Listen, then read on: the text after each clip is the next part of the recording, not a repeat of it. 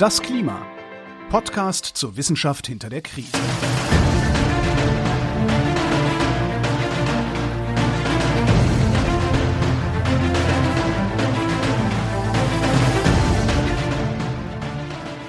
Hier ist das Klima, der Podcast zur Wissenschaft hinter der Krise. Wir lesen den aktuellen Bericht des Weltklimarats und erklären den aktuellen Stand der Klimaforschung. Jeden Montag mit Claudia Frick. Und Florian Freistetter. Hallo. Hi. Wir sind in Folge 28 und in der letzten Folge haben wir schon eigentlich den sechsten Sachstandsbericht Teil 1 zu Ende besprochen.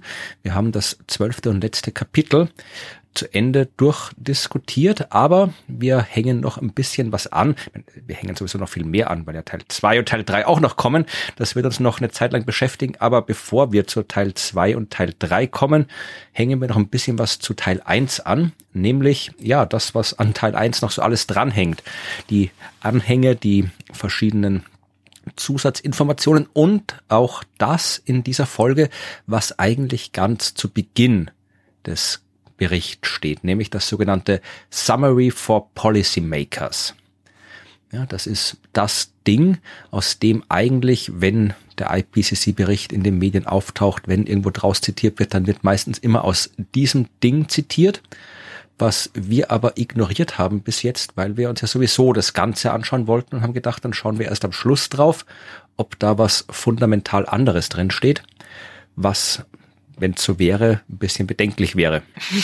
ja. Das ist ja, wie wir in der zweiten Folge erfahren haben, als wir über die Erstellung der IPCC-Berichte gesprochen haben.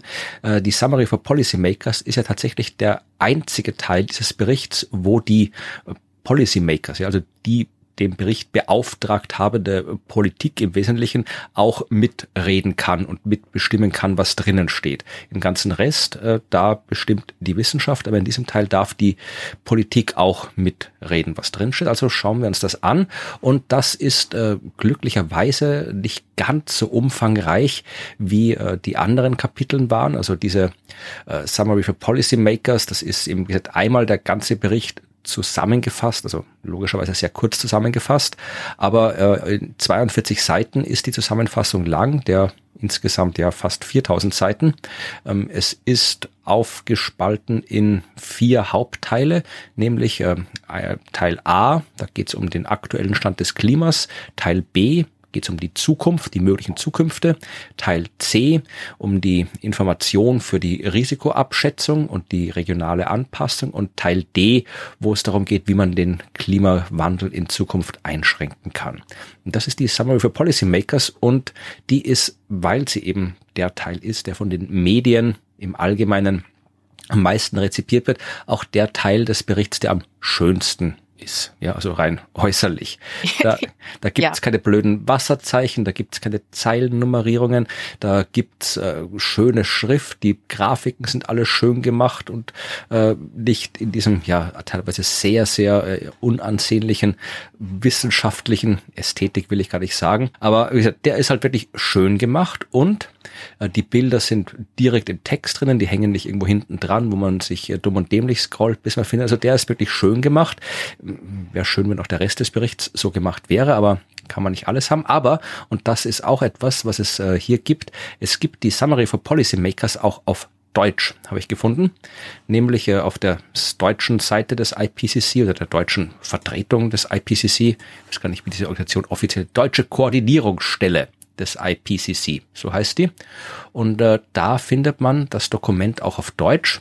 Das verlinken wir dann auch in den Show Notes. Und was ich dort auch gefunden habe, ist eine quasi mega Kurzversion. Also die deutsche Version übrigens hat 45 Seiten, also die ist dann wieder ein bisschen länger, aber habe jetzt nicht geschaut, ob es am anderen Format oder Schriftgröße liegt, aber Deutsch ist ja generell immer ein bisschen länger von den Wörtern als Englisch. Also wird es ungefähr gleich sein. Und es gibt noch eine mega Kurzversion, die ist wirklich nur drei Seiten lang. Heißt Hauptaussagen und das ist ja nochmal eine Zusammenfassung der Zusammenfassung. Also wer es wirklich ganz kurz haben will, kann sich diese, eigentlich sind es nur zweieinhalb Seiten, wenn man die diversen Fußnoten und so weiter weglässt, kann sich das hier zweieinhalb Seiten anschauen. Da sind die allerwichtigsten Sachen drinnen. Aber wir bleiben bei der äh, bei der offiziellen Summary for Policymakers und ich tatsächlich habe, äh, weil ich wissen wollte, wie das äh, gemacht ist, äh, mich mit der deutschen Version beschäftigt. Das heißt, alles, was ich jetzt erzähle und zitiere, stammt aus dieser deutschen Version von der deutschen Koordinierungsstelle. Oh, das ist jetzt spannend. Mhm. Also ich habe, äh, ich wusste ja bis bis eben nicht äh, zugegebenermaßen, mhm. dass es die deutsche Version gibt, weshalb ich tatsächlich das, was ich erzähle, kommt aus dem Englischen. Na, gucken wir mal. Dann können wir direkt hm. vergleichen. Ja. Ja, und vielleicht noch mal ganz kurz, bevor wir dann loslegen.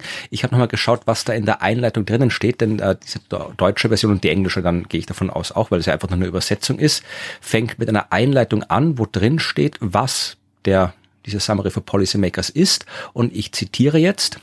Ähm, diese Summary for Policymakers bietet eine übergreifende Zusammenfassung des Wissens über den aktuellen Zustand des Klimas, einschließlich darüber, wie es sich verändert und welche Rolle der Einfluss des Menschen dabei spielt, den Kenntnisstand über mögliche Klimazukünfte, für Regionen und Sektoren relevante Klimainformationen sowie über die Begrenzung des vom Menschen verursachten Klimawandels.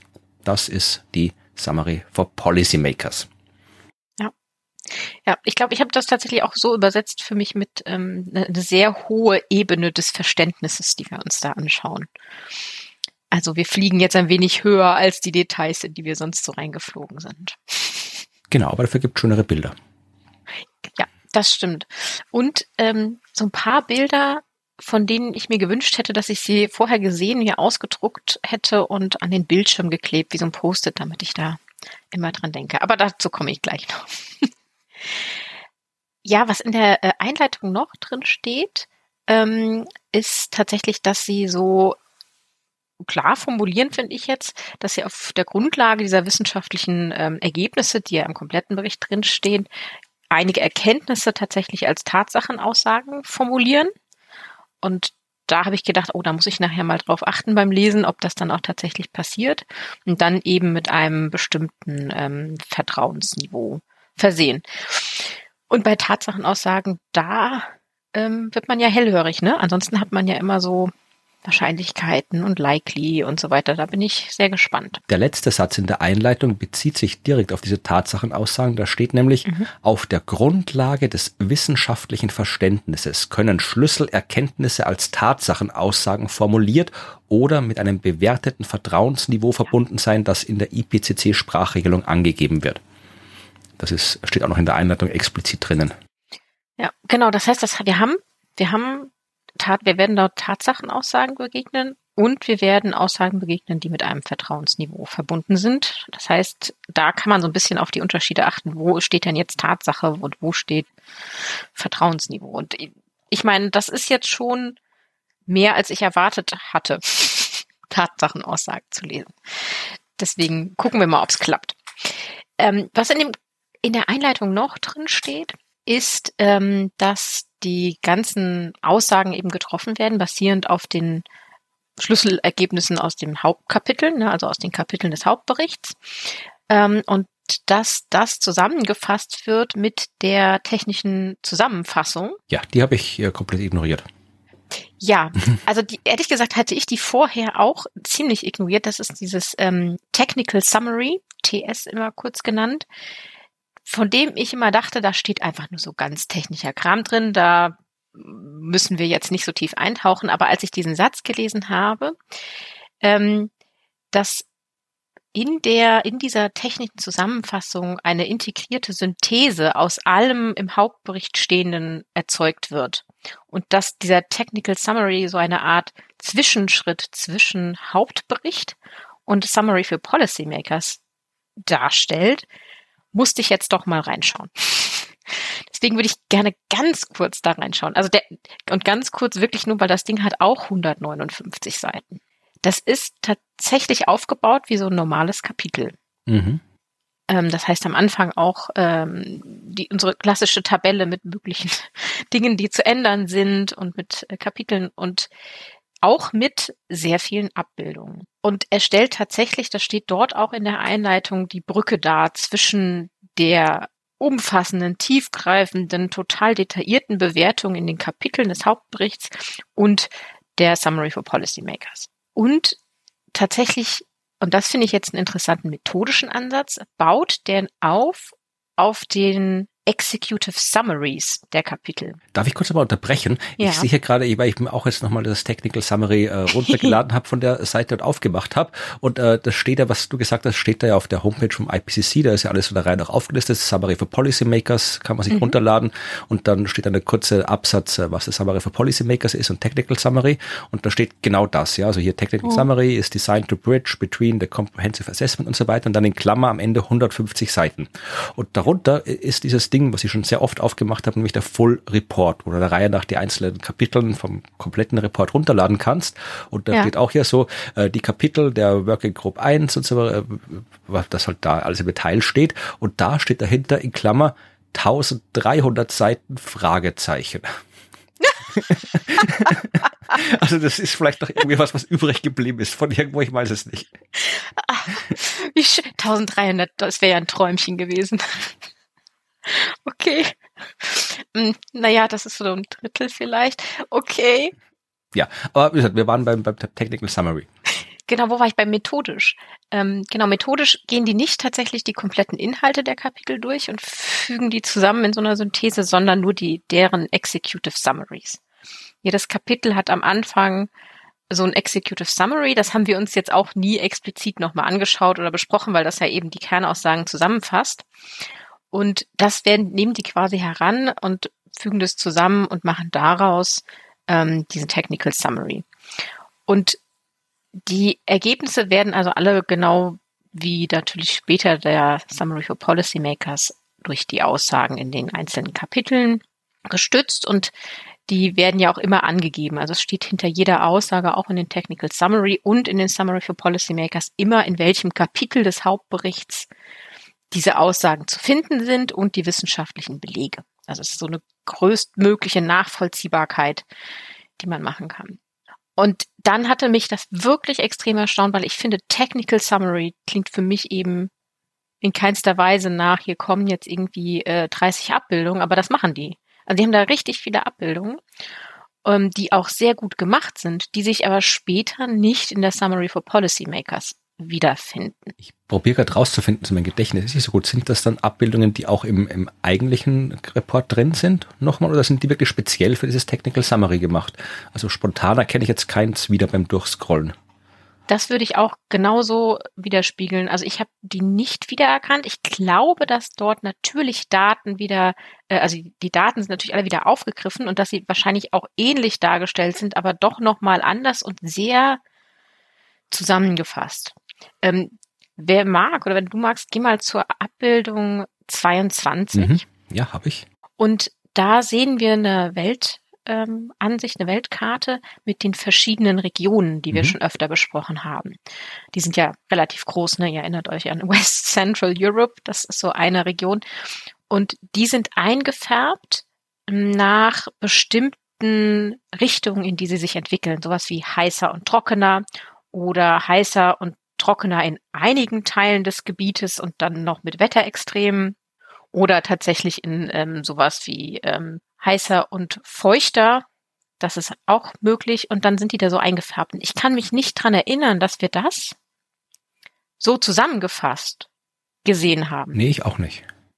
Ja, weil das hätte jetzt zum Beispiel, wenn ich an Kapitel 12 denke, was wir ja gerade besprochen haben, das hätte mir nochmal sehr geholfen, so zu überschauen, wo sind denn jetzt diese einzelnen Trends zu finden.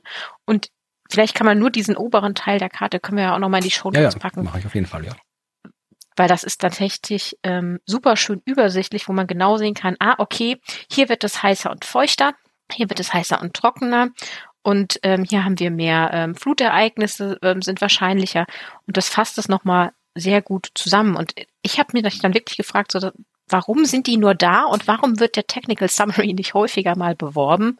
Weil das doch schon eine, eine tolle Zusammenfassung ist, die nochmal so eine Zwischenebene darstellt. Ja, ich frage mich, also das müsste man wirklich mal schauen. Vielleicht finden wir äh, jemanden, der das erklären kann, oder vielleicht weiß es jemand mhm. der Hörerschaft, warum es das überhaupt gibt. Also ist klar, dass das die, die Summary for Policymakers, warum es die gibt, ist klar. Mhm. Den eigentlichen Report natürlich auch, aber warum hat man da quasi noch eine, noch eine mittlere Zusammenfassung gemacht? Es fängt ja jedes Kapitel tatsächlich mit einem mit einer Zusammenfassung des Kapitels an. Also ich habe das immer mir so zur Einstimmung einmal gelesen, dieses Executive Summary, was in jedem Kapitel am Anfang steht, dass ich so eine Ahnung kriege, worum es geht, bevor ich mich dann im Detail damit beschäftigt habe. Also es hätte eigentlich auch gereicht, wenn man so eine Zwischenebene haben will, wenn ich die einfach diese ganzen Kapitelzusammenfassungen in ein Dokument kopiere und das halt nochmal extra zum Download anbiete, genauso wie die FAQs alle extra zum Download angeboten sind zum Beispiel. Aber warum macht man sich die Mühe und schreibt dann nochmal extra und macht nochmal extra Abbildungen für dieses äh, Mittelzusammenfassungsdings? Also vielleicht kann das jemand beantworten, warum das so ist. Ja, das fände ich, fände ich wirklich toll zu erfahren. Also ich, ich habe eine Vermutung. Ja. Äh, also meine Vermutung wäre, dass das eben die Zusammenfassung ist, die nicht politisch geprägt ist. Okay. Und dass man sich deshalb da nochmal Mühe macht, eben für die vielleicht eher wissenschaftliche Community da das nochmal zusammenzufassen. Ja, okay, für die wissenschaftliche aber, Community stimmt, aber ja, das hast du recht. Aber gerade sagen, für die Medien ist es egal, weil wenn ich, wenn ich als Medienmensch hier die Auswahl habe zwischen dem schönen äh, Summary for Policymakers ja. und dem hier, dann nehme ich 100% das andere. Aber genau, für die Wissenschaft, genau. okay, gut, ja. Aber dann frage ich mich halt, wieso habe ich davon auch noch nie, also habe ich das noch nie so wahrgenommen, weil das, dann hätte ich eigentlich gedacht, dass ich tatsächlich davon schon öfter gehört hätte, dass man sich da am besten einsteigt. Aber vielleicht habe ich da auch einfach nicht genau genug zugehört bisher. Ja, aber das ist das Technical Summary. Da wollte ich mal so einen kurzen Ausflug drüber machen. Ja, mal schauen, wie viel Zeit noch dazwischen dem Erscheinen des nächsten Teils des Berichtes, wie viel Folgen wir quasi noch füllen müssen mit anderen, bevor wir mit dem zweiten Teil anfangen können. Vielleicht kriegen wir Feedback und machen dann nochmal äh, was zum Technical Summary. Oder vielleicht auch nicht, mal schauen. Vielleicht gibt es ja beim zweiten Teil auch wieder, dann haben wir das, können wir dann nochmal drüber sprechen. Aber dann schauen wir jetzt kurz auf dieses Summary for Policymakers, dieses wirklich schön gemachte Dokument. Also wenn man sich das anschaut, es ist wirklich auch, ich meine, es ist jetzt tatsächlich, es ist schon wie gesagt, schön, also es hat eine schöne Schriftart, es ist wirklich, also so gesetzt, dass man es auch lesen kann. Es fehlen diese störenden. Also, aber man hat sich schon auch jetzt, sagen wir mal, nicht dramatisch viel Mühe gegeben, es nicht nach Wissenschaft ausschauen zu lassen. Also es ist schon, wenn man sich anschaut, es ist jetzt, ähm, es hat so ein bisschen was von Wittgenstein, ja. Also das ist ja, da, da ist ja auch jeder Satz quasi durchnummeriert der Reihe nach, falls du das schon mal gelesen hast, äh, von, wie heißt sein, sein Tratatus Logicus oder irgendwie so, dem, dieses unlesbare Ding. Ja. Aber und das fängt auch an. Das ist quasi, wenn man jetzt hier äh, die Einleitung überspringt, dann geht das hier los mit Kapitel A, der aktuelle Zustand des Klimas. Darunter mhm. folgt A.1 und dann steht da was und dann hört A.1 die zwei Sätze auf mit einem langen, langen äh, Abfolge von Zahlen, die alle die Kapitel sind, wo sich drauf bezogen wird. Dann kommt A.1.1, wieder ein paar Sätze mit Zahlen hinten drin. Also A1.2, A1.3, A1.4 und so geht es halt dann weiter. Also es ist tatsächlich schon alles, ja, äh, das, es, wenn man jetzt quasi noch nie Wissenschaft gelesen hat, dann wirkt das auch durchaus abschreckend. Also es ist jetzt schon, es sagt schon auf den ersten Blick, das hier ist komplizierte Wissenschaft. Was es ja auch ist, aber so mal aus kommunikatorischem Standpunkt hätte man das vielleicht auch nochmal irgendwie anders machen können. Aber gut, Zielgruppe sind Policymakers in dem Fall, ja. steht sogar im Titel drin und nicht die Öffentlichkeit. Also, obwohl die Öffentlichkeit ja auch Policy macht, wenn man genau Eben. ist. Eben, also eigentlich schon. Also mich fand es vor allem sehr abschreckend, ähm, die die Art, wie die Kapitel hinter die einzelnen Sätzen geschrieben wurden. Also ja. Die Verweise, wo kommt die Aussage her? Die waren sehr raumgreifend. Also die sind wichtig, absolut, aber sie sind manchmal genauso lang wie der Aussagensatz. Ja, also aus einem rein formalen Standpunkt hätte man das vermutlich auch in der Tabelle am Ende hintun können oder sonst irgendwo. Also das ist jetzt, äh, eh, wenn ich was genau wissen will, wo es herkommt, dann ist es gut, wenn ich wo nachschauen kann, aber ob das wirklich dran stehen muss, ja, das ist, das hätte ich jetzt mhm. anders gemacht, aber gut. Aber wie gesagt, schauen wir mal kurz rein. Wir werden jetzt nicht hier das ganze Summary for Policymakers nochmal nachbesprechen, weil wir ja in den 27 Folgen davor schon alles ausführlich besprochen haben, aber wir können wirklich nochmal auf die Aussagen schauen und Aussage A.1, die habe ich auf jeden Fall angeschaut, weil das wird vermutlich auch die Aussage sein, die sich vermutlich alle anschauen, die das öffnen, weil jeder dieses dieses äh, Dokument öffnet, wird mal ja an der Einleitung vorbei scrollen und dann dahin scrollen, wo das erste Mal Inhalt kommt und das erste Inhaltding in diesem Bericht ist A.1. Ja, also was ist das, was alle auf jeden Fall lesen, dieses Dokument aufmachen? Das ist die Aussage, wie gesagt, ich äh, zitiere aus der deutschen Version. Es ist eindeutig, dass der Einfluss des Menschen die Atmosphäre, den Ozean und die Landflächen erwärmt hat. Es haben weit verbreitete und schnelle Veränderungen in der Atmosphäre, dem Ozean, der Kryosphäre und der Biosphäre stattgefunden. 2.2, 2.3, Cross-Chapter-Box 2.3, 3.3, 3.4, also ich mache das jetzt nicht zu Ende, aber da kommt eine sehr, sehr lange Zahl dahinter. Aber tatsächlich ist das, also diese Aussage, ja, die ist schon, schon schön, dass sie da steht und dass es wirklich auch mit es ist eindeutig anfängt. Ja, also die Summary for Policymakers fängt an mit es ist eindeutig. Mhm und geht ja. auch weiter. Also wenn man sich dann die, die sind auch immer fest fett gedruckt. Also es gibt immer so fett gedruckte äh, Absätze und dann weniger fett gedruckte Absätze oder normal gedruckt, sagt man da, glaube ich. Und ähm, die sind dann auch immer so, also die fett gedruckten, das sind immer so die Hauptaussagen und dann wird immer so ein bisschen in Detail noch drunter gegangen. Und äh, ja, da steht auch, zum Beispiel A1.1 geht dann weiter mit, dass die Konzentration der Treibhausgase eindeutig durch menschliche Aktivitäten verursacht ist. Also es, man findet tatsächlich das Wort eindeutig da drin, was ich, was ich gut finde, ja, weil mhm. manche Sachen, die wir über das Klima wissen, kann man wirklich so eindeutig mit eindeutig bezeichnen. Ja, ein paar andere noch wirklich so starke Aussagen, wie ich es nennen will, stark im Sinne von, ja, da wird nicht um den heißen Brei herumgeredet. Äh, jedes der vergangenen vier Jahrzehnte war jeweils wärmer als alle Jahrzehnte davor, seit 1850. Ja, das ist auch sowas, was man durchaus mal sagen kann. Ähm, und dann hier auch wieder, das ist einfach so ein Zahlenwert, den habe ich mir nochmal rauskopiert, weil man den immer sich mal gerne merken kann. Das ist so, was hat denn der Mensch jetzt wirklich schon an Temperaturanstieg verursacht? Und da äh, wird gesagt, äh, die wahrscheinliche Bandbreite des gesamten vom Menschen verursachten Anstiegs der globalen Oberflächentemperatur liegt zwischen 0,8 Grad und 1,3 Grad, wobei der beste Schätzwert 1,07 Grad beträgt. Ja, also wir haben ein Grad Temperatur erhöht. Ja, also im Vergleich zu vor der industriellen Revolution. Das heißt, uns bleibt dann noch ein halbes Grad auf das Pariser Klimaabkommenziel von eineinhalb Grad. Ja, und dann wieder so eindeutige Aussagen. Das Ausmaß der jüngsten Veränderungen im gesamten Klimasystem und der gegenwärtige Zustand vieler Aspekte des Klimasystems sind seit vielen Jahrhunderten bis Jahrtausenden beispiellos. Ja, also da ist wirklich so, das hat mich überrascht, dass äh, die Summary for Policymakers, wo ja tatsächlich auch die Politik mit und mitbestimmen oder mit Einfluss darauf hat, was drinsteht, dass sie tatsächlich so extrem deutlich ist, was das angeht. Ja, noch ein weiteres Zitat hier. Im Jahr 2019 waren die atmosphärischen CO2-Konzentrationen so hoch wie seit mindestens zwei Millionen Jahren nicht mehr. Ja, und auch äh, Konzentrationen von Stickoxid und Methan so hoch wie seit mindestens 800.000 Jahren nicht mehr.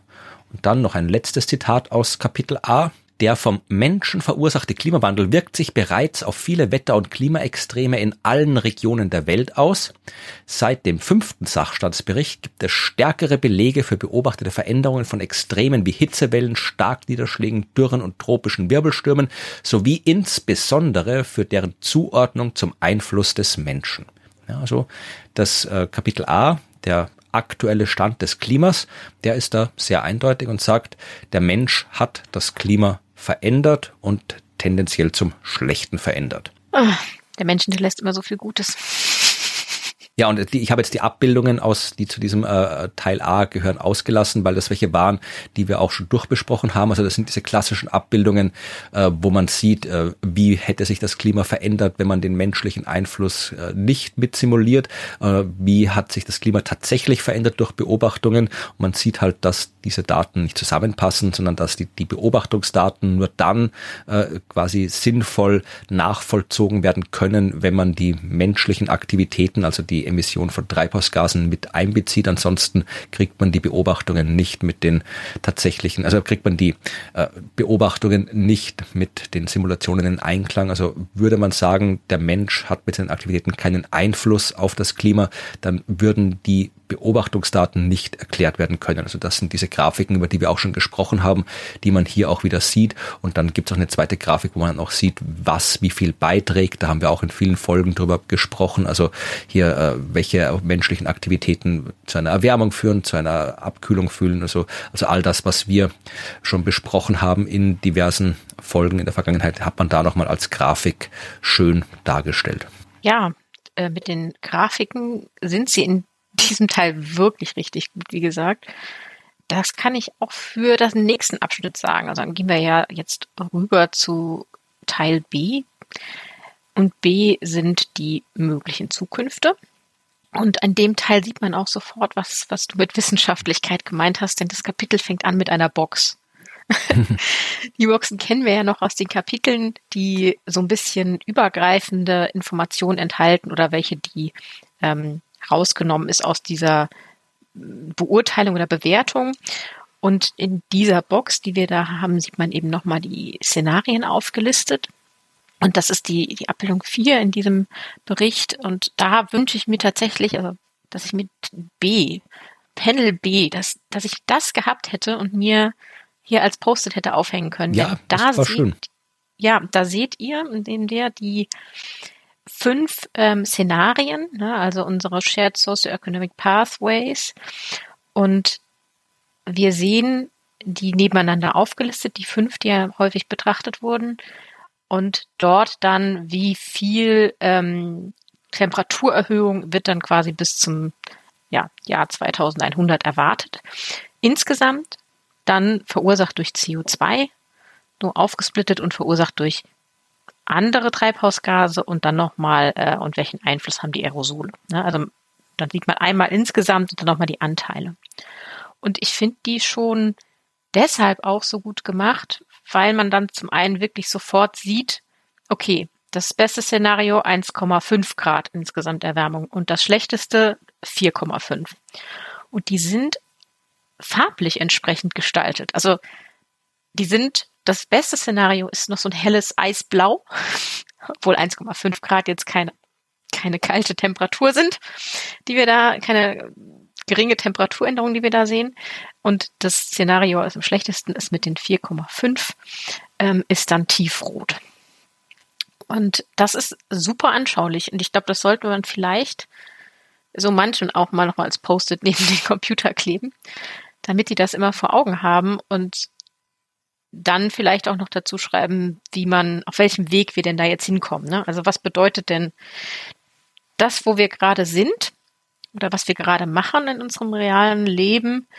Welche Farbe hat das denn? Ist das eher eisblau oder ist das schon vorher rot? Und ähm, da könnte man so eine hm, Universalskala draus machen, die man sich immer anschauen könnte. Wo steht die Welt dann gerade? Auf welchem Weg sind wir? Stimmt, ja. Das kann man irgendwie, vielleicht haben wir ja grafisch begabte Menschen in der Hörerschaft, die da irgendwie was Schönes draus basteln können. So ein Sticker, den man dann irgendwo, irgendwo überall hinpappen kann und so. Tobt euch mal aus. Ja, oder ganz hochtalentierte, welche so, so, in so eine Live-Webseite, weißt du, so schon die aktuellen CO2-Emissionen angucken und dann farblich einfärben. So, wo stehen wir denn heute? Rot. Ja, also das fand ich ähm, sehr schön und das ist diese Box. Da kann man sich dann wirklich nochmal ähm, auf zwei Seiten mit einer schönen Abbildung genau komprimiert reinziehen, was, was sind die, was sind diese fünf möglichen Zukunft. Ja, und dann kommen eben diese einzelnen Abschnitte, wo die Aussagen dazu nochmal zusammengefasst werden. Und auch da haben wir Faktenaussagen. Also das sind aber auch Aussagen, da kann man, würde ich jetzt mal sagen, nichts dran rumrütteln. So. Ähm, der erste Satz, also B.1, ist dann eben Global surface temperature will continue to increase until at least the mid-century under all emission scenarios considered. Okay. Punkt. Ja, und der zweite Satz ist, dass tatsächlich die globale Erwärmung eben vom, um 1,5 und 2 Grad äh, erreicht werden wird im 21. Jahrhundert, wenn wir nicht CO2 und andere Tri äh, Treibhausgase reduzieren in den kommenden Jahrzehnten. Das steht da drin. Das fand ich jetzt noch erstaunlich klar. Aber ich glaube, da kann man auch einfach mit der Wissenschaft nicht mehr, ähm, also da kann man sich nicht gegenstellen.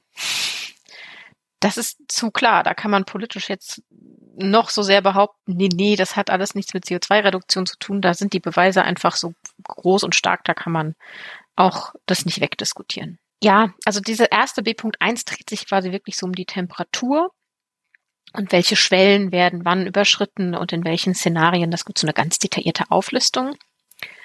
B.2 beschäftigt sich dann mehr mit den ähm, Veränderungen im Klimasystem, also ähm, wie sich eben andere Extreme oder Ereignisse verändern, je nachdem, wo wir dran drehen ähm, im Szenario, wo wir sind wo dann eben zum Beispiel wirklich drinsteht, dass mit jedem weiteren Schritt der globalen Erwärmung, also mit jedem 0,1 Grad, dass die Veränderungen bei den Extremen weiter zunehmen werden.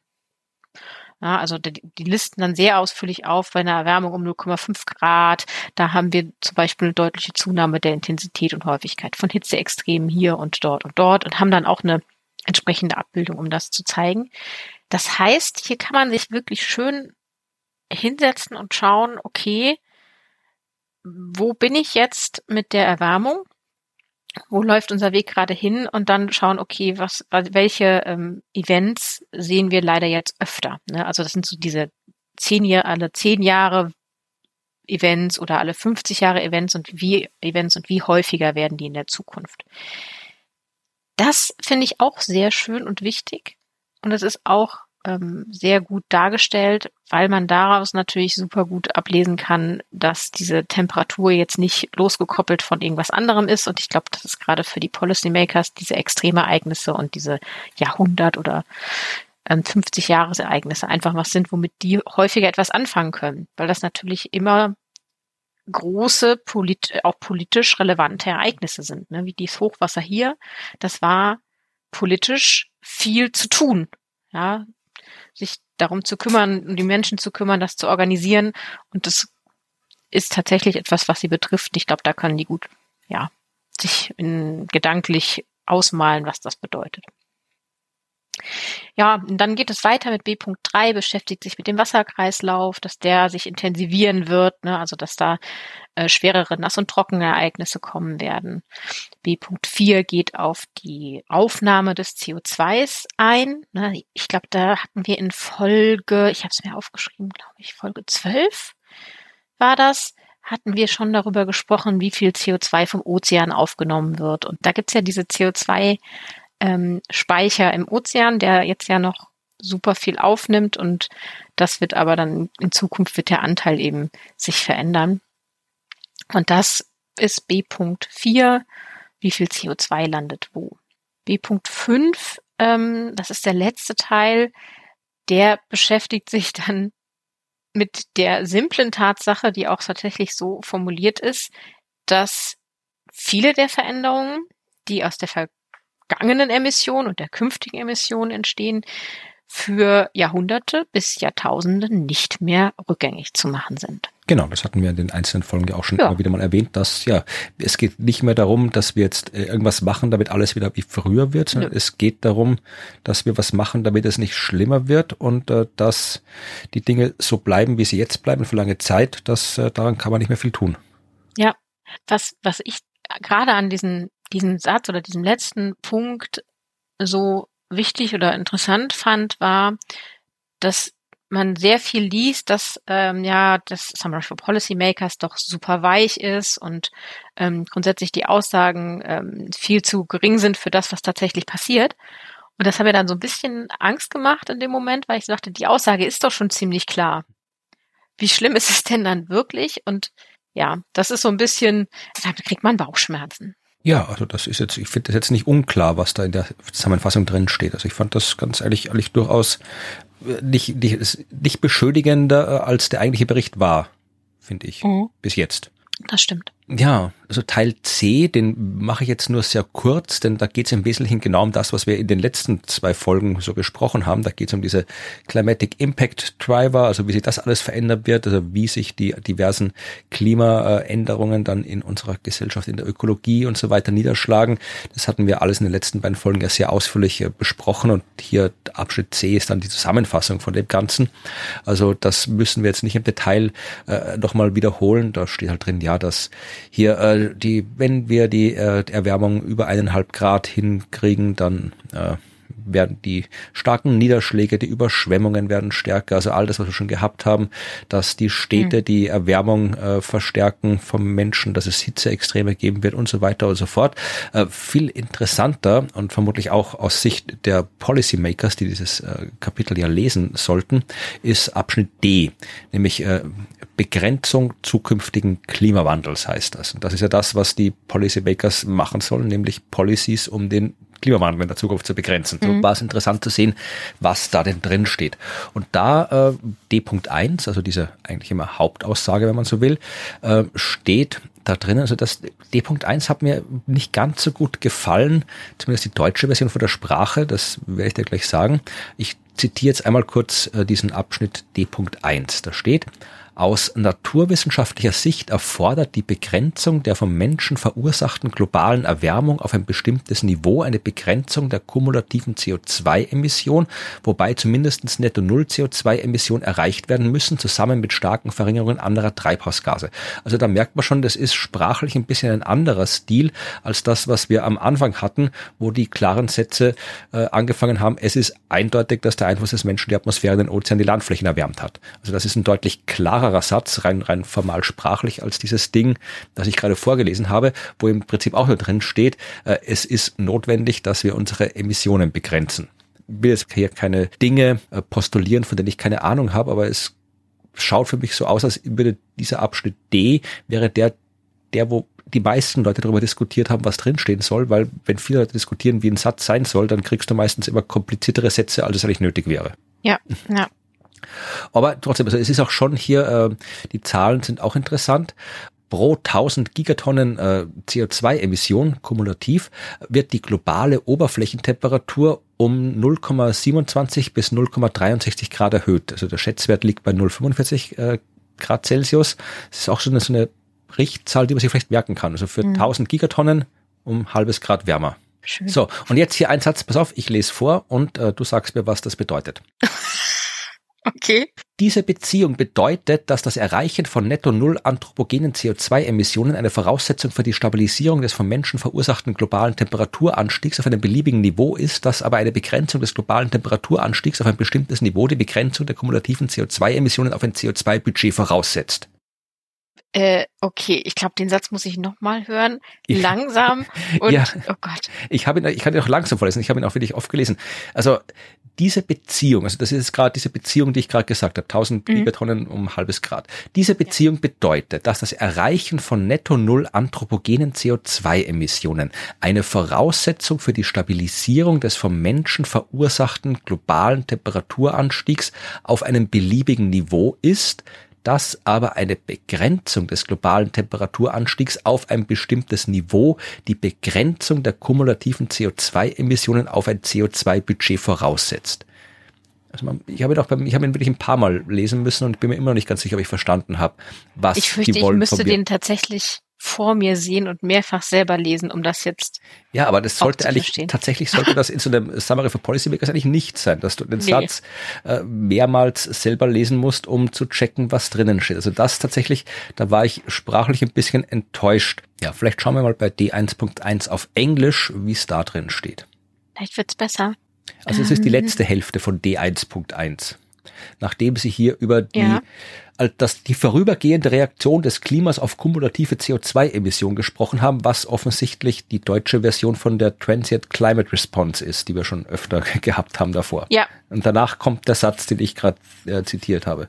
Dann zitiere ich mal zurück. This relationship implies that reaching net zero anthropogenic CO2 emissions is a requirement to stabilize human-induced global temperature increase at any level but that limiting global temperature increase to a specific level would imply limiting cumulative CO2 emissions to within a carbon Budget. Das hat mich ein bisschen irritiert. Also das war, ist für meinen Geschmack sprachlich, also jetzt auf Englisch ist es vielleicht ein bisschen klarer als auf Deutsch, aber das war sprachlich hm. komplizierter als nötig und äh, ich frage mich, ob das was ist, wo die Leute darüber diskutiert haben, was da stehen soll. Ich kann es mir vorstellen. Ich bin aber auch gerade, ich habe jetzt mal selber noch mal so ein bisschen D durchgescrollt und da sind ein paar so Sätze bei, wo ich jetzt gerade mein, mein Kopf nicht so schnell hinterherkommt, wie sie schreiben.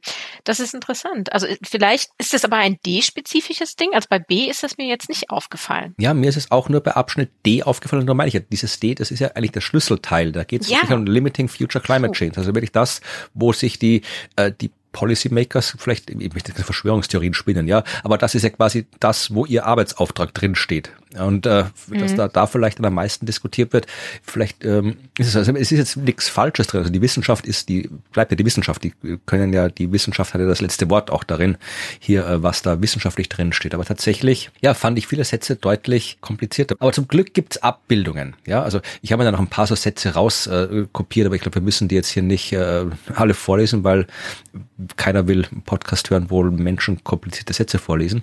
Also ihr könnt da nee. gerne selbst reingucken. Nee wenn ihr das äh, euch anschauen wollt und schauen wollt, ob das vielleicht nur unser Gefühl ist oder ob das auch objektiv ist, schauen wir lieber auf die Abbildung. Es gibt nämlich die Abbildung Nummer 10 und es gibt die Tabelle Nummer 2. Die kommen beide hier gleich hinten dran und die sind auch sehr schön. Das sind auch Tabellen und Abbildungen, die ich mir im Hauptbericht ein bisschen schöner gewünscht hätte. Äh, die Abbildung 10, da sieht man nochmal wirklich diese Beziehung zwischen den CO2-Emissionen und dem Anstieg der globalen Oberflächentemperatur. Und da ist wirklich auch sehr schön aufgeführt, aufgeführt, wie das mit diesen verschiedenen äh, Shared Socioeconomic Pathways ist, diesen verschiedenen Zukunftsmodellen. Man sieht hier ein Diagramm, das ein bisschen äh, seltsam ist, weil es keine wirkliche Zeitachse hat. Es hat auf der X-Achse die äh, gesamten CO2-Emissionen, was im gewissen Sinne eine Zeitachse ist, weil die sind ja im Laufe der Zeit angestiegen. Ja, das heißt, je mehr CO2 insgesamt emittiert worden ist, desto mehr Zeit ist verstrichen. Also man kann das so als Zeitachse interpretieren und auf der Y-Achse den entsprechenden Temperaturanstieg. Und das fängt halt an mit äh, historischen Messwerten. Ja, also das geht so bis zu den äh, knapp, weiß nicht, zweieinhalbtausend Tonnen CO2, Gigatonnen, eine gute zweieinhalbtausend Gigatonnen CO2, die wir so seit äh, 1850 äh, rausgeschmissen haben. Und äh, wir sind halt jetzt gerade bei diesem Wert von plus einem Grad seit 1850, über das wir vorhin noch gesprochen haben. Und dann sieht man halt, dass so die verschiedenen, ähm, wieder von eisblau bis dunkelrot, diese verschiedenen äh, Zukünfte, die wir haben. Ja, und die eine geht halt nur bis eineinhalb Grad rauf und die nächste geht noch ein bisschen weiter rauf und noch ein bisschen rauf. Da sieht man wirklich mal schön hier, ja, was das heißt. Und gleich direkt drunter sieht man auch nochmal grafisch aufbereitetes hier so als, ja, Budget was nämlich äh, für diese einzelnen Zukünfte äh, berechnet wurde oder angenommen wurde, dass äh, an CO2 noch äh, emittiert wird. Also hier laut diesem Diagramm die das Shared Socioeconomic Pathway Nummer 1 bis 1.9, also dieses beste Modell, wie wir es immer genannt haben, das eisblaue Modell, da kommt halt dann ab 2030 quasi nichts mehr dazu an CO2. Beim nächsten hört so ab 2000 35 auf, ja, beim nächsten hört es ab 2045 auf, dann ab, also es, beim letzten geht es halt bis 2050 immer weiter, ja. Also das kann man sich da nochmal anschauen, aber das wirklich Interessante ist äh, die Tabelle Nummer zwei, weil da ist das aufgegeben, das CO2-Budget, das wir noch haben. Da haben wir auch länger drüber gesprochen. Und das ist auch eine Tabelle, die auch vermutlich komplizierter ist, als sie sein müsste, weil sie auch wieder sehr viel Informationen auf einmal kombiniert, die man vielleicht auch ein bisschen getrennt darstellen hätte können, aber sie ist auch nicht mega kompliziert. Also im Wesentlichen geht es da um die Frage, wenn wir nicht mehr als eineinhalb Grad Erwärmung haben wollen, wie viel CO2 können wir noch ausstoßen? Und wenn wir die Erwärmung auf zwei Grad begrenzen wollen, wie viel CO2 können wir noch ausstoßen? Also das ist das, was in dieser Tabelle drin steht. Und wir haben vermutlich schon mal drüber gesprochen in den Folgen, aber es ist halt hier, hier nochmal als Tabelle sehr schön. Das Ganze fängt an mit der Feststellung, dass wir halt von 1850 an schon 1,07 Grad erreicht haben. Das heißt, es bleiben uns auf die 1,5 Grad zum Beispiel noch 0,43 Grad. Das heißt, wie viel CO2 dürfen wir noch emittieren, damit wir diese 0,43 Grad nicht überschreiten, weil das würde heißen, dass wir dann über die eineinhalb Grad kommen und das eineinhalb Grad Ziel reißen. Und sie haben da jetzt diverse Werte angegeben mit Wahrscheinlichkeiten. Ja, also wenn wir es mit Wahrscheinlichkeit von 17 Prozent schaffen wollen, was eigentlich ein bisschen lächerlich ist. Mhm. Also wenn wir sagen, wir wollen das mit 17 Prozent hinkriegen, dann brauche ich es gar nicht machen. Dann, nee, dann, das ist ja Glücksspiel. dann können wir doch 900 äh, Milliarden Tonnen CO2 raushauen. Ja, aber gehen wir aufs andere Ende, da kommen noch 33 Prozent, 50 Prozent, 67, das sind halt diese ganzen, äh, diese statistischen Intervalle. Aber gehen wir auf 83 Prozent, ja, das, da haben wir schon eine halbwegs Chance, dass es dann auch wirklich klappt. Dann bleiben uns noch 300 Gigatonnen, 300 Milliarden Tonnen CO2. Ja, also wir haben, das ist unser Budget, nicht irgendwie 300 Milliarden Tonnen CO2 pro Jahr oder pro Jahrzehnt, sondern insgesamt. Sobald die Menschheit als Ganzes mehr als 300 Milliarden Tonnen CO2 rausgehaut hat, haben wir das eineinhalb Grad Ziel gerissen. Und da muss man jetzt aufpassen, ja.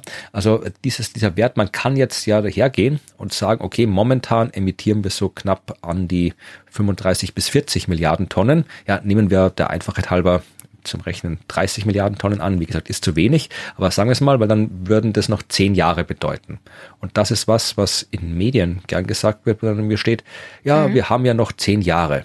Und das mhm, ist halt ja. kompletter Humbug weil wir haben keine zehn Jahre mehr, weil was so wie es, wenn ich sage, wie mit 200 auf der Autobahn fahre und äh, 500 Meter vor mir ist eine massive Betonmauer und äh, ich lasse den Fuß am Gas und sage, ach, ich habe ja noch 500 Meter. Also das funktioniert ja auch nicht. Ja, also wir haben keine zehn Jahre, wir haben auch keine neun oder acht Jahre, wenn man es äh, exakt rechnet, sondern in acht Jahren ist es vorbei. Ja, ja genau, dann ist es vorbei. Also ähm, vielleicht ist das also ich glaube, da ist das so ein bisschen sehr, sehr, sehr, sehr schade, dass das Kapitel das so wenig deutlich macht. Ja, also ich hätte es jetzt im Text nicht gelesen, aber es ist ja, nee. es ist dann wieder schon eine, eine, politische Interpretation der Daten. Da steht einfach nur hier, das ist das Budget, das noch da ist. Ja, das ist einfach die Zahl, die aus den Modellen rauskommt. Ja, und das ist halt auch für 1,7 Grad und für 2 Grad. Ja, also wenn wir mhm. äh, 2 Grad äh, nicht überschreiten wollen, dann dürfen wir nicht mehr als 900 Milliarden Tonnen rauswerfen. Ja, also zwischen 300 und 900 Milliarden Tonnen liegt halt da dieser, dieser Wert.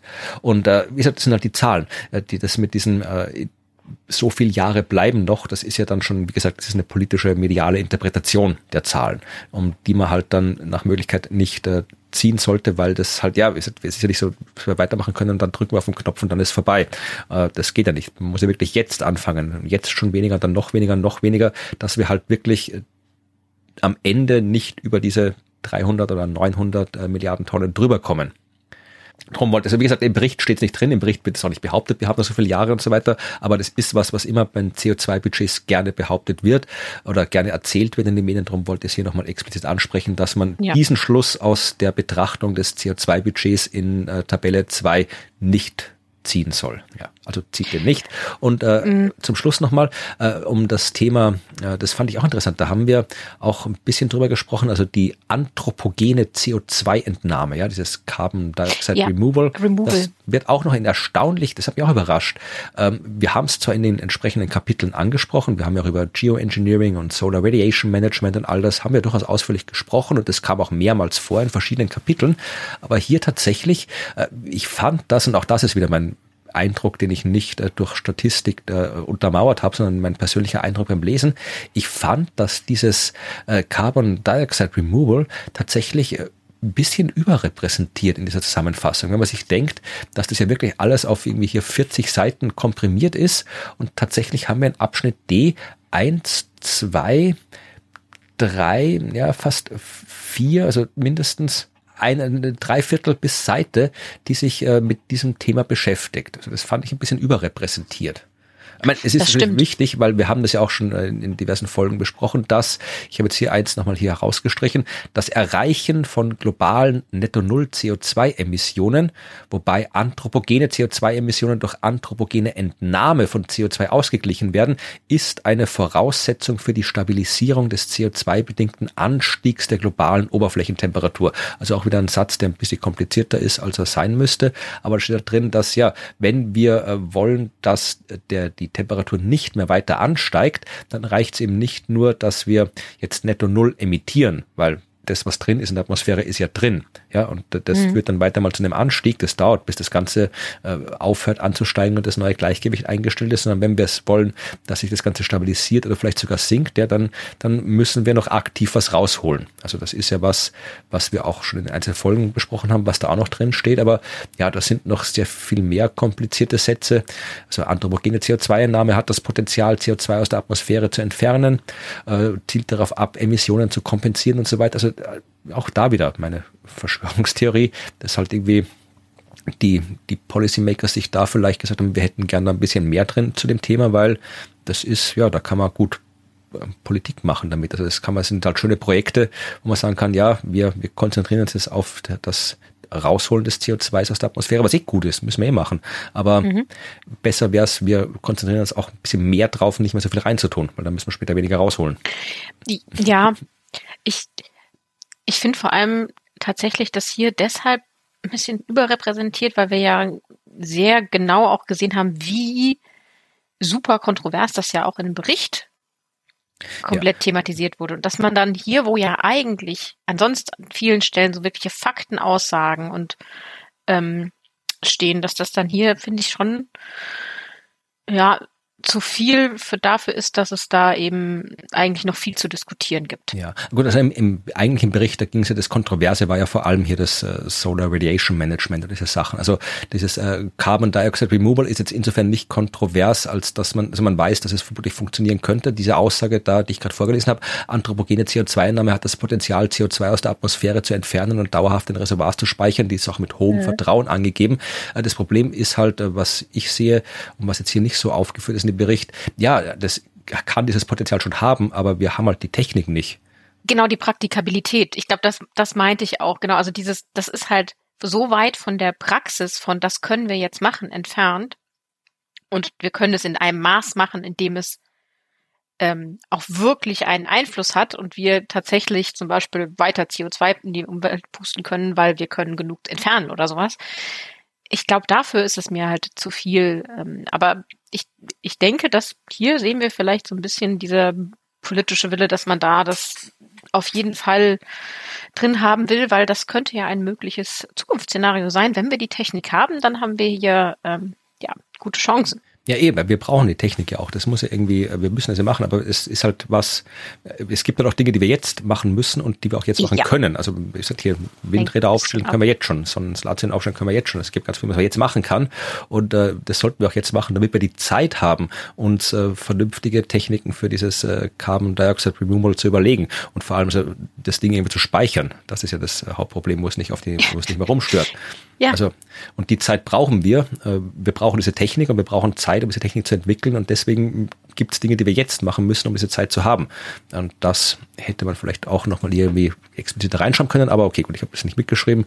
Also insofern lese ich nur und sage das nicht. Ja, äh, das war das, was ich zu D sagen wollte. Ich wollte schauen, ob es irgendwie schön ausgeht, aber ähm, es gibt hier kein D 2.4. Der letzte Abschnitt hört hier irgendwie auf mit geht es irgendwie Veränderungen, wären auch bei niedrigen Treibhausgasemissionsszenarien geringer als in niedrigen sowie bei mittleren im Vergleich zu hohen oder sehr hohen Emissionen äh, 9.6, 11.2 und so weiter. Also ja, es ist ja literarisch nicht, also hat keinen keinen schönen Schlusssatz. nee, wobei ich tatsächlich darüber nachgedacht habe, ähm, dass es äh, ich hätte hab nämlich auch einen schönen Schlusssatz vermisst und ich habe dann aber so darüber nachgedacht, was könnte denn ein, ein Schlusssatz sein, so für, für so ein Summary. Und ähm, hm. also wenn man da nicht politisch wird, weiß ich nicht, ähm, also dann kann man, dann macht man besser keinen. ja, stimmt. Ja, man hätte irgendwie noch so, keine Ahnung, so das, das, das Bild, dieses äh, Internet-Meme, wo Greta Thunberg böse schaut, das hätte man doch irgendwie so reintun ja, können am Ende. Ja. Ja, genau, sowas. Aber genau, man kann, ich glaube, man kann da keinen Schlusssatz nee. finden, der nicht politisch ist, deswegen, es ja. endet so und es ist ja eine, Wissenschaft, also ja, ja, eh, nein, eine wissenschaftliche Zusammenfassung. Ist okay können wir so lassen. Das heißt, wir haben das Summary für Policymaker uns jetzt auch nochmal komplett angesehen, haben noch ein bisschen über das Technical Summary gesprochen. Genau. Und haben damit diesen Teil auch fertig. Ne? Dann würde ich tatsächlich jetzt noch als allererstes mal mich fürs Zuhören bedanken, vor allen, die hier zuhören und nochmal sagen, dass wir uns total freuen, wenn ihr uns Feedback schickt äh, oder Abbildungen macht die eine Farbskala enthalten, die uns sagt, auf welchem Szenarioweg wir uns gerade befinden. Ähm, und dass ihr uns da jederzeit eine Nachricht zukommen lassen könnt. Also entweder an podcast.dasklima.fm oder auch unter den einzelnen Folgen, wenn ihr ganz konkret was zu einer Folge habt, auf unserer Webseite dasklima.fm die Folge raussuchen und unten einen Kommentar schreiben. Da findet ihr natürlich auch die Show Notes mit den Abbildungen, die wir heute besprochen haben. Und wir freuen uns auch darüber, wenn ihr uns so ein bisschen weiterempfehlt oder anderen sagt, was wir hier so machen, wenn ihr uns abonniert oder positiv bewertet. Da gibt's viele Möglichkeiten. Ja, und es macht uns hier eigentlich trotz des anstrengenden Themas immer noch Spaß, darüber zu erzählen. Ja, und wir freuen uns, dass ihr noch dabei seid, ne? Und es geht ja auch noch weiter. Genau, in der nächsten Folge, dann machen wir den, den letzten Rest vom Bericht. Wir schauen uns, äh, das klingt jetzt auch wieder so abwertend, wir schauen uns den Atlas an ja, den es dort noch gibt, von dem äh, ja, du sehr begeistert bist, weswegen mhm. du dann auch erzählen wirst, was denn so toll an diesem Atlas ist. Also da werden wir noch ein paar Blicke reinwerfen in der nächsten Folge. Äh, wir werden ein bisschen auf die Daten schauen, auf faire Daten vom IPCC und was faire Daten bedeutet, wirst auch du erklären. Und ich werde äh, über äh, ein Thema sprechen, das nicht mit dem IPCC Projekt direkt zu tun hat, aber indirekt schon, denn es geht darum, wie stark eigentlich die Wissenschaft bei ihrem Versuch, die Welt zu verstehen, das Klima beeinflusst. Ja, also das ist auch etwas, über das Forschung gibt und ich habe gedacht, das passt ganz gut hier rein, so in diese Zwischenfolgen und deswegen werden wir auch drüber reden. Also es geht um Atlanten und Klimaforschung, Forschung. Klimaforschung, Forschung, kann man das sagen? Klimaforschung, Forschung. ja. Äh, ja. Wie auch immer, äh, mhm. es wird eine Folge geben und äh, wenn sie dann erscheint nächste Woche, dann könnt ihr hören, was es darin gibt über Raketen, über Teleskope und deren Klimawirkung und über Atlanten zum Klima. Und bis dahin sagen wir Tschüss. Tschüss.